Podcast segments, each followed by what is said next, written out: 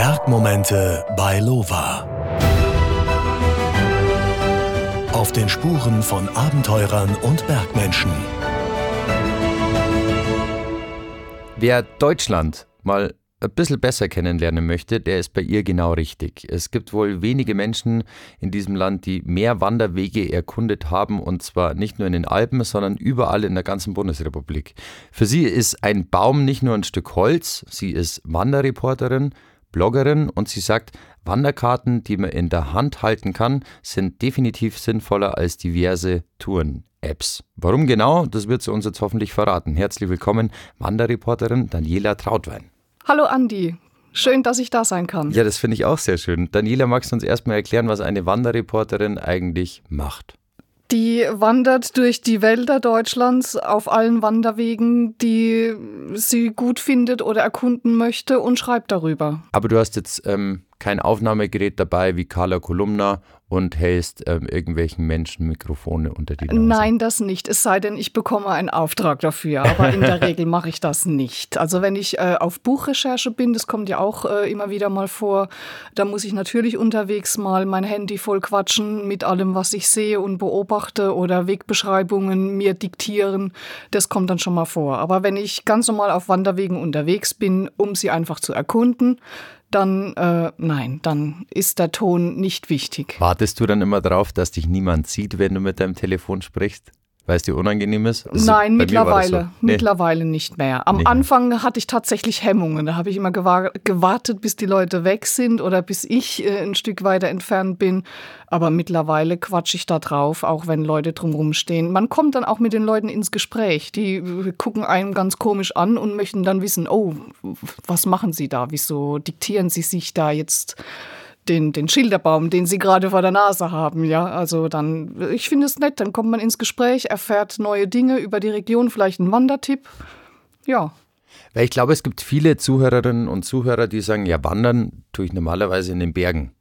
Und ähm, bei dir ist es ja explizit andersrum. Also du wanderst nicht nur in den Bergen, sondern du wanderst ja überall. Also ich wandere hauptsächlich in den Mittelgebirgen Deutschlands. Mhm. Ich komme ja selbst aus einem, aus dem Pfälzerwald für uns sind es Berge, also für die Leute, die mehr am Alpenrand oder in den Alpen wohnen, das, die lächeln, weil für sie es wahrscheinlich nicht mehr als Hügelchen sind. Aber für mich sind es auch Berge und es geht auch hoch und runter. Öfter, also es gibt dann vier, fünf Berge, die man auf einer Wanderung quasi ähm, hinter sich bringt und nicht wie in den Alpen jetzt äh, vier Stunden bergauf, um auf einen Berg zu kommen. Also das variiert da etwas. Was ist jetzt ähm, in den Mittelgebirgen sonst noch schöner als ähm, an den Alpen, wandertechnisch? Schöner möchte ich nicht sagen, anders. Ich habe äh, andere Wegbeschaffenheiten. Es ist, meiner Meinung nach ist es abwechslungsreicher. Ähm, ich war letztes Jahr äh, mehrere Monate unterwegs äh, in ganz Deutschland in den Nationalparks und äh, war dann auch im Berchtesgadener Nationalpark und da bin ich äh, den Jänner hochgewandert. Und ich empfand den Aufstieg als lästig, wenn ich ganz ehrlich bin. Es war äh, alles eine Piste, Kerzen gerade den Berg hoch. Das war jetzt nicht das, was ich mir erhofft hatte. Der Abstieg äh, war entsprechend schöner, also war mehr Pfadanteil, ein bisschen abwechslungsreicher, auch mal so im Zickzack den Berg hinunter. Und das, finde ich, ist in den, in den Mittelgebirgen häufiger der Fall, dass man äh, mal auf schmalen Pfaden, auf Waldwegen läuft. Natürlich gibt es auch Vor Forstwege dazwischen. Ich finde den Wechsel einfach ein bisschen für mich äh, anspruchsvoller. Mm, anspruchsvoller ist vielleicht das falsche Wort. Ähm, ja, abwechslungsreicher einfach. Bist du auch vielleicht achtsamer, weil du einfach schaust, okay, welche Bäume sind jetzt hier unterwegs? Ich habe ein Video von dir gesehen. Welche Bäume sind hier unterwegs? welche Bäume gibt es hier?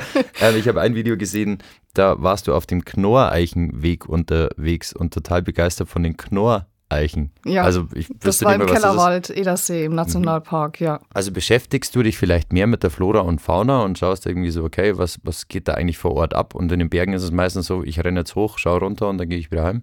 Es ist eine andere Form von Achtsamkeit. Mhm. In den Alpen äh, achte ich vor allem auf den Boden, auf meine Füße, dass ich nicht da wild herumstolpere. Mhm. Ähm, ich fühle mich in den Bergen auch manchmal etwas... Ähm, nicht gehetzt, aber so die, diese Angst, ich, ich komme zu spät oben an und komme mhm. nicht mehr rechtzeitig runter. Mhm.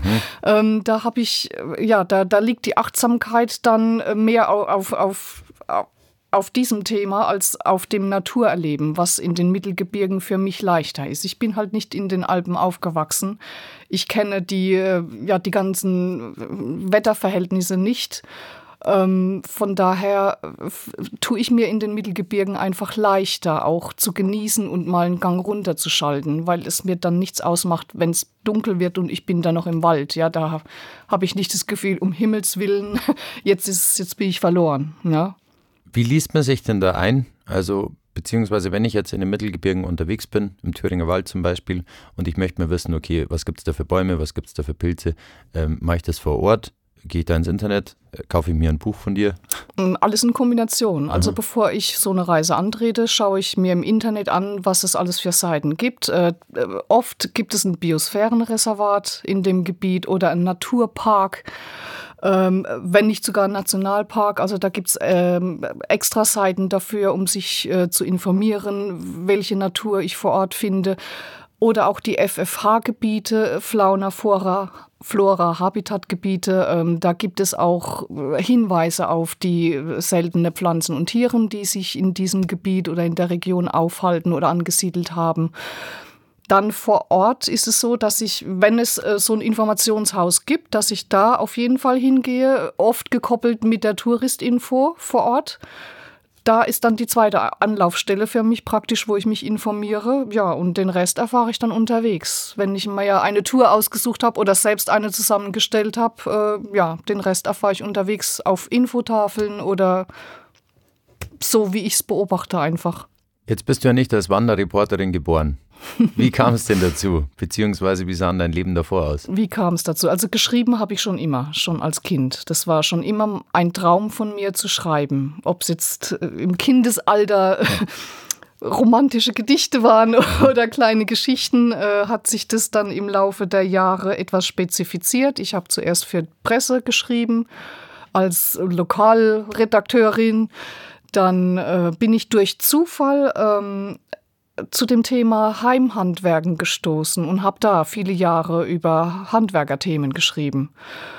Und äh, dann kam noch eine Kuriosität hinzu, und zwar hat damals ein, ein neues Magazin eröffnet, das ist Traktor Classic. Mhm. Dafür habe ich dann viele Jahre geschrieben, das heißt Oldtimer-Traktoren. Kanntest du dich da vorher aus in der Null. Materie? Null. Bei uns in der Pfalz gibt es äh, viele, wir sagen Schlepper, ja, also mhm. so Schleppervereine. Ähm, und da hatte ich das irgendwie parat, dachte ich, ach, warum nicht mal sowas? Ne? Und ich habe mich da dann mit Motoren und Restaurationen und so weiter auseinandersetzen müssen. Und irgendwann hat es dann so Spaß gemacht, dass ich das tatsächlich ein paar Jahre lang gemacht habe. Und ähm, es war so, dass ich so mit, mit ich meine, es war Anfang 40, ähm, gab es einen Crash in meinem Leben. Äh, Beziehung zu Ende, Job weg und dann auch mein, mein Zuhause, also die Wohnung, die ich mit meinem Partner damals geteilt hatte, alles weg. Ich war quasi auf einem Nullpunkt angelangt.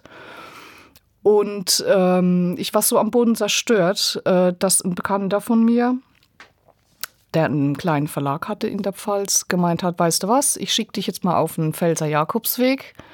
Jetzt, ähm, ich denke, es wird dir gut tun. Ne? Schreib für mich einfach, was du erlebst. Also er würde das nutzen für seine Werbung oder für was auch immer. Ja, schreib mal über diesen Pfälzer Jakobsweg und ja, schau, dass du deine Gedanken sortieren kannst. Das war quasi die Geburt der Wanderreporterin. Ich habe ähm, in den, das war damals noch Facebook, nur auf Facebook, äh, abends davon berichtet von meiner Tour, was mich bewegt hat, berührt hat, was ich gesehen habe und was ich erlebt habe. Und äh, das kam so gut an bei meinen Facebook-Freunden, dass dann irgendwann von außen an mich herangetragen wurde, du, äh, möchtest du das nicht etwas vergrößern? Mach doch einen eigenen Blog. Da dachte ich erst, oh, ich weiß nicht. Ja, das war mir alles so anstrengend. Ja, und dann kam es tatsächlich dazu, dass ich mal angefangen habe, mir Gedanken darüber zu machen. Und dann wurde ich von einem Touristiker auch auf so einen Weg geschickt, du, das hat uns gefallen, was du da geschrieben hast. Äh, wir haben neue Wanderwege, lauf die doch mal ab und schreib uns was drüber. Und die haben dann auf ihrer Facebook-Seite ähm, ein Posting mit mir gebracht.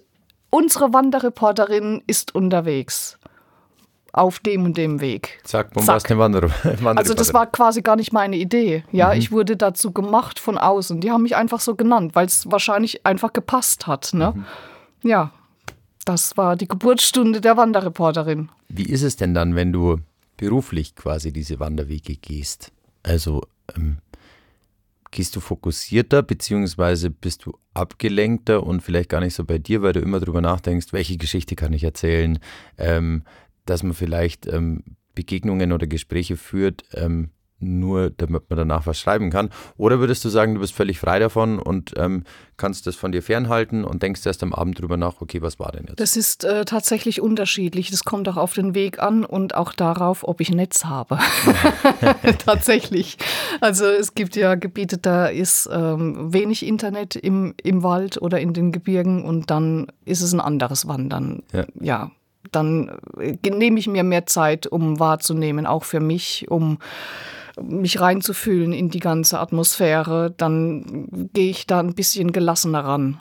Wenn ich ein Netz habe, dann ist es wirklich so, wie du gesagt hast, dass ich auch äh, die Geschichten im Hinterkopf habe. Ich bekomme ja ähm, vorher auch gesagt, was der Schwerpunkt einer Wanderung ist, um welches Thema es sich handelt, um was es geht was den Touristikern eventuell auch wichtig ist, was transportiert wird, ja, also von, von meiner, von meinem Gesichtspunkt aus. Mhm. Und äh, dann habe ich natürlich schon diese ganzen Aspekte äh, im, im Hinterkopf. Ne? Es ist dann kein Wandern so völlig frei und, und unbedarft.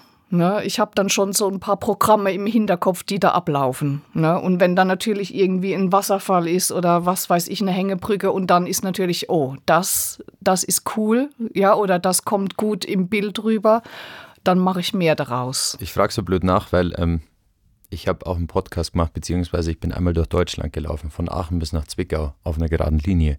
Und ähm, ich erzähle das gerade, weil ich auf deinem Instagram-Account ein Foto gesehen habe, an einem Stausee.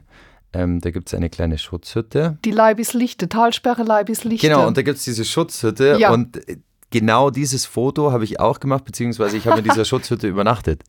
Ähm, und deswegen musste ich sehr, sehr lachen, als ich das gesehen habe, dass du da auch schon warst. Ähm, das ist ja witzig. Ja, genau. Nee, also auch äh, den, den Thüringer Wald, beziehungsweise da gibt es ja den Rennsteig und so, da war ich dann plötzlich drauf. Also ich habe, glaube ich, alles falsch gemacht, was wir hier in diesem Podcast immer lernen, und zwar vorbereiten, aufs Wetter schauen. Aber wie du schon gesagt hast, aus dem Wald, wenn es regnet, bist du mal schnell draußen und bist nicht auf 2000 Meter, wo es dann gefährlich wird. Hm. Ähm, ich wusste meistens nicht, wo ich bin, weil ich einfach nur schnurstracks gelaufen bin, aber offensichtlich war ich jetzt auch schon mal da, wo du warst. Ähm, was sind denn noch so Wanderziele, wo du sagst, ähm, außer jetzt der Pfälzer Jakobsweg, äh, was sollte man sich in Deutschland mal anschauen? Oh wei. es gibt viel wahrscheinlich. Also wer es sich leisten kann, sollte mal ein paar Monate tatsächlich mal ähm, eine Auszeit nehmen und einfach mal quer durch Deutschland reisen. Mhm. So wie ich es letztes Jahr gemacht habe. Ähm, es, ich finde, ich habe jetzt jedes Bundesland besucht und war in jedem Bundesland in einem Naturraum der besonderen Art. Und äh, ich kann, ich kann tatsächlich nicht sagen, welcher Naturraum oder welches Gebiet mir am besten gefallen hat. Jedes Gebiet hat für sich seinen Charme, seine Geschichte, seine Besonderheiten. Und das ähm, sollte man sich wirklich einmal antun. Aber welches Bundesland hat dich am meisten überrascht? Die sächsische Schweiz, mhm. das Elbsandsteingebirge. Das, das hat mich umgehauen. Ja, ja. Da war, das habe ich so nicht erwartet. Ja. Ich habe vorher schon Bilder gesehen, natürlich Bastei, die Bilder kennt man ja. Ich liebe ja auch Caspar David Friedrich, der hat ja auch ein paar äh, Sachen äh, vom Elbsandsteingebirge in seinen Gemälden festgehalten. Die wollte ich auf jeden Fall sehen, habe ich dann auch. Aber dass dieser Eindruck mich so überwältigen würde, das hätte ich nicht gedacht. Cool. Und äh, wie bist du gereist? Also ähm, wie kam das zustande? Hast du von vornherein gesagt, ich bin jetzt mal raus ein Jahr und schreibe ein Buch oder ich schaue jetzt mal, was passiert? Wie kam das zustande? Das kam durch ein Buchprojekt zustande. Mhm. Ja, das äh, es schwirrte so eine Idee in mir rum mit den Nationalparks Das hat mich berührt, die, die Art und Weise, wie die Kernzonen beschaffen sind und dass der Natur ähm, sich frei entfalten kann ohne Zutun des Menschen. Und das wollte ich näher, näher erfahren oder überhaupt mal erspüren. Wie, wie fühlt sich das an, da zu sein? Und da kam dann auch die Idee, warum nicht darüber auch ein Buch schreiben? Dann bist du in der Thematik mehr drin als äh, der Otto-Normalhörer oder die Otto-Normalhörerin. Ähm, ich war nur einmal im äh, Nationalpark Bayerischer Wald. Ähm, Bayern und Böhmen teilen sich den, glaube ich. Und äh, da wurde mir auch gesagt, der Borkenkäfer ist eigentlich gar nicht das Problem. Also bei uns ist der Borkenkäfer kein Problem, haben sie gesagt. Das ist nur, wenn du Nutzwald hast, dann hast du mit dem Borkenkäfer ein großes Problem. Aber sie überlassen quasi eh alles ähm, sich selbst und deswegen ist das bei uns überhaupt kein Problem. Wie siehst du diese ganze Thematik? Beziehungsweise du hast ja dann wahrscheinlich sehr viel ähm, Holz oder mit der Natur zu tun gehabt. Mit sehr vielen Menschen gesprochen in diesen Nationalparks. Ich habe äh auf dieser Reise gelernt, mit dem Thema anders umzugehen als zuvor. Also für mich war dann so ein abgestorbener Baum eine Katastrophe. Jetzt sehe ich das anders. Ähm, das, was abstirbt oder abgestorben ist, ähm, muss man so sagen, sind Plantagen, Fichtenplantagen, die aus unserer Nutzungsgeschichte resultieren. Ne? Das ist quasi kein natürlicher Wald. Also nicht, äh, ich möchte damit, nicht sagen, dass es um diesen Wald nicht schade ist, das meine ich nicht, aber das sind die Folgen äh, des menschlichen Eingriffs oder der menschlichen Siedlungsgeschichte. Und ähm, jetzt speziell in den Nationalparks ist es ja so, dass äh, dieses Holz dann auch liegen bleiben darf. Ne? Also gerade in der Kernzone oder in den Zonen, die für Kernzone vorgesehen sind. Und neuer Lebensraum entsteht. Genau, das ist ja das mit das Wichtigste für einen natürlichen Wald, dass abgestorbenes Holz drin verbleiben darf und nicht rausgeräumt wird. Also sollte man das Holz einfach mal liegen lassen. Und Meiner Meinung nach ja. Also im Harz war es ja besonders schlimm. Also da bin ich echt äh, erschrocken, als ich da angekommen bin und habe diese braunen Bergkuppen gesehen. Also da war wirklich großflächig ähm, abgestorbener Wald. Das wird dann ähm, vom Forst äh, mit Harvestern und so weiter rausgeholt und da sehe ich schon das, das erste Problem drin. Also ich kenne mich da nicht so gut aus, wie jetzt jemand, der Forstwirtschaft studiert hat. Es sind nur die Eindrücke, die ich gesammelt habe und die, äh, ja, das, was ich aus den Gesprächen mit Nationalparkführern und so weiter mitgenommen habe. Ähm, wenn so ein Harvester über eine Fläche fährt, dann wird die Fläche darunter, der Boden verdichtet sich, der wird hart wie, wie Beton. Das dauert um die 1000 Jahre bis so äh, die Erde wieder normal weich ist, ja, durch Kleinstlebewesen und so weiter. Ähm, da finde ich, gibt's, gäbe es bestimmt andere Möglichkeiten, das Holz rauszuholen, ohne den Boden jetzt total kaputt zu machen. Aber ist ja total spannend. Also ich meine, das Holz stirbt aufgrund dessen, dass wir irgendwann gesagt haben, okay, wir äh, machen jetzt da einen Fichtenwald hin, ähm, kein Mischwald. Dann äh, hast du einen toten Wald, und das nächste, was der Mensch macht, ist mit einer Maschine reinfahren, die es noch schlimmer macht. Genau. Super, das ist gut. Ähm, richtig gut. Nee, ist natürlich nicht gut. Ähm, wie hat sich denn dein Leben verändert, seit du 40 bist und der Einschlag in deinem Leben kam? Also kannst du jetzt im Nachhinein sagen, ähm, nicht das, das Beste, was dir passiert ist, aber du hast das Beste draus gemacht ähm, und Leute ähm, sollten lernen, mit Schicksalsschlägen umzugehen, weil es nicht immer schlecht ist, was passiert? Ich sag mal so, es, es hat äh, mich komplett verändert, weil ich mich dann auch äh, teilweise in Frage gestellt habe, was habe ich verkehrt gemacht, dass mir das äh, geschehen ist oder widerfahren ist, ja, was auch immer geschehen ist. Ähm, es hatte ja auch mit mir zu tun und das habe ich praktisch wirklich auf den Prüfstand gestellt. Ich habe mich mal von außen betrachtet, ja, wo kommt das her? Wieso bin ich so, was weiß ich, leichtgläubig oder äh, opfere mich auf, ja, wo, wo, wieso verliere ich mich so schnell? Und ähm, das habe ich mir genauer angeschaut. Und dafür war das alles ganz gut. Also ich kann sagen, dass ich jetzt ein Mensch bin, der viel mehr auf sich, auf sich achtet und auch äh, Grenzen ziehen kann. Das konnte ich vorher nicht. Und hast du dasselbe über dich gelernt oder warst du bei einem Waldbadeseminar zum Beispiel? Also teilweise selbst, ne, größtenteils habe ich das selbst über mich gelernt. Und vor allem in der Natur. Wenn man alleine in der Natur unterwegs ist, mehrere Tage. Also du weißt ja, ich bin ja Alleinwanderin. Ja. Ähm, ich scheue mich auch nicht davor, drei Wochen alleine auf dem Eifelsteig zu wandern. Macht mir nichts mehr aus. Ja, das war eine Auseinandersetzung mit mir, mit meinen Gefühlen, mit dem Anspruch, immer jemand um mich zu haben. Das habe ich abgelegt. Also ich habe tatsächlich mein Glück oder meine Zufriedenheit in der Natur alleine wiedergefunden. Oder überhaupt erst gefunden, muss ich sagen. Und was sind das so für Begegnungen ähm, abseits der normalen Wege? Also ähm, bleibst du dann auch im Zelt über Nacht, ähm, hast dann auch mal einen Rehkitz vor dem Zelt, was zum Beispiel schreit, so wie mir das passiert ist. Ich dachte, es wäre ein Wildschwein und würde mich auffressen, aber es war einfach nur ein scheues Reh. Nein, mit Zelt bisher nicht. Ich habe zwar schon gezeltet, also mal da reingeschnuppert. Ja. Ähm, das war bisher noch nicht meine Erfahrung. Ja, ist auch nicht meins. Ja. ich muss mal. Äh, ich muss sagen, ich habe auch äh, Rücken und da fängt es schon an. Ja, also wenn ich morgens aufwache und kann mich fast nicht bewegen, dann frage ich mich, warum tue ich mir das an? Muss ich das? Brauche ich das? Erwartet es jemand von mir? Ähm, ich gestalte die Reisen so, dass ich mich wohlfühle dabei und das Zelten gehört definitiv nicht dazu. Wird es dann irgendwann zur Sucht? Also kannst du dann von so einer Reise heimkommen und irgendwie sagen, so, nee, jetzt bleibe ich mal wieder ein halbes Jahr da oder zieht es dich eigentlich dann umso mehr raus? Also nach der Reise ist immer vor der Reise. Ja. Ähm, es fällt mir schwer, wenn ich zurückkomme, also je nachdem, wie lange ich weg war, ähm, mich erstmal wieder in den Alltag einzufinden. Also meine Gedanken und meine Emotionen hängen da noch in den Naturräumen drin ähm, und in den Erlebnissen. Und ja, ich möchte wieder raus. Also ich, es kribbelt dann. Ich kann dann nicht lange zu Hause hocken, ohne wieder was Neues zu planen. Bist du dann aber auch eine Eigenbrötlerin geworden, dass du einfach gerne Zeit mit dir selber verbringst und gar nicht so viele Menschen um dich herum haben möchtest? Also weggehst aus diesem sozialen Umfeld mit ähm, Instagram, Handy, ähm, keine Ahnung, Nachbarn, die einen nerven. Definitiv. ja, also ich kann, äh, ich kann mit mir alleine sein. Es macht mir nichts aus und ich suche auch die Einsamkeit. Teilweise, ja. Wird es immer schwieriger oder weißt du, kennst du deine Plätze schon, wo du, wo du deine Ruhe hast?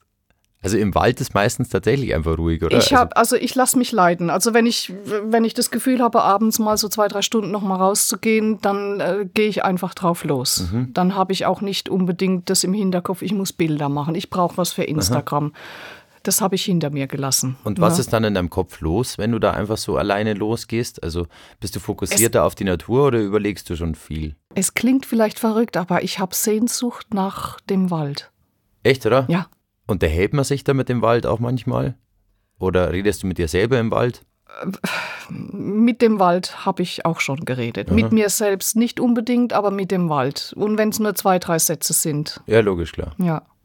Also vor dir her oder ist es dann eher so ein. Direkt an den Wald gerichtet. Ja. Tatsächlich. Kam eine Antwort.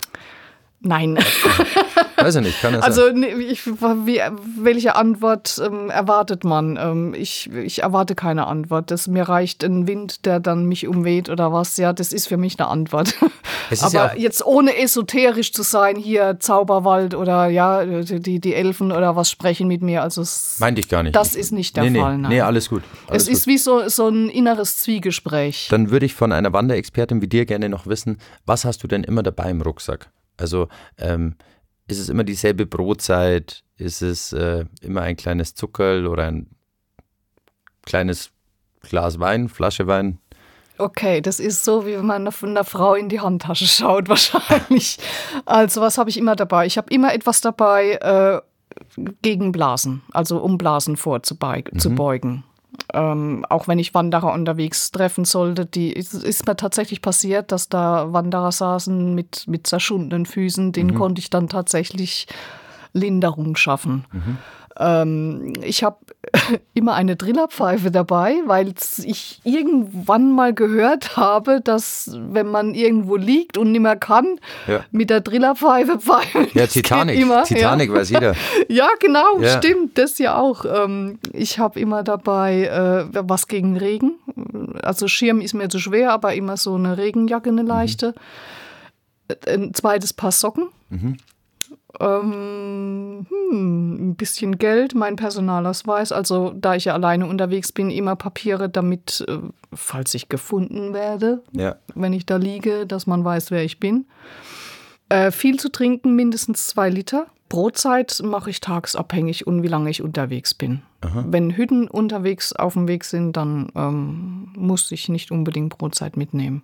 Ja, weil so ein Wald hat ja schon auch immer was Gespenstisches, oder? Also, beziehungsweise viele Leute sind, glaube ich, ängstlich, gerade wenn es dunkel wird im Wald. Ist das bei dir auch so? Hast du da auch Angst? Das war früher der Fall, ja. Aber ich, ich hatte das Gefühl, es beschränkt mich in meiner äh, Wanderfreiheit vor dem düsteren oder dunklen Wald Angst zu haben. Und deswegen habe ich trainiert, nachts zu wandern. Wie du bist immer ein bisschen länger nachts wandern gewesen und hast dich so an den dunklen Wald gewöhnt. Ich habe mich immer länger im Wald aufgehalten, bis die Sonne unterging und es dann anfing zu dämmern, um alle Facetten kennenzulernen. Ja, des, des dunklen Walds, des Walds, der langsam in die Abenddämmerung geht. Äh, ja, damit habe ich mich intensiv auseinandergesetzt. Das fand ich wahnsinnig interessant, als ich im Wald übernachtet habe und ähm, mich auch in der Dämmerung quasi hingelegt habe, beziehungsweise mein Zelt aufgebaut habe und dann war voll Action um mich rum, um Vögel und keine Ahnung.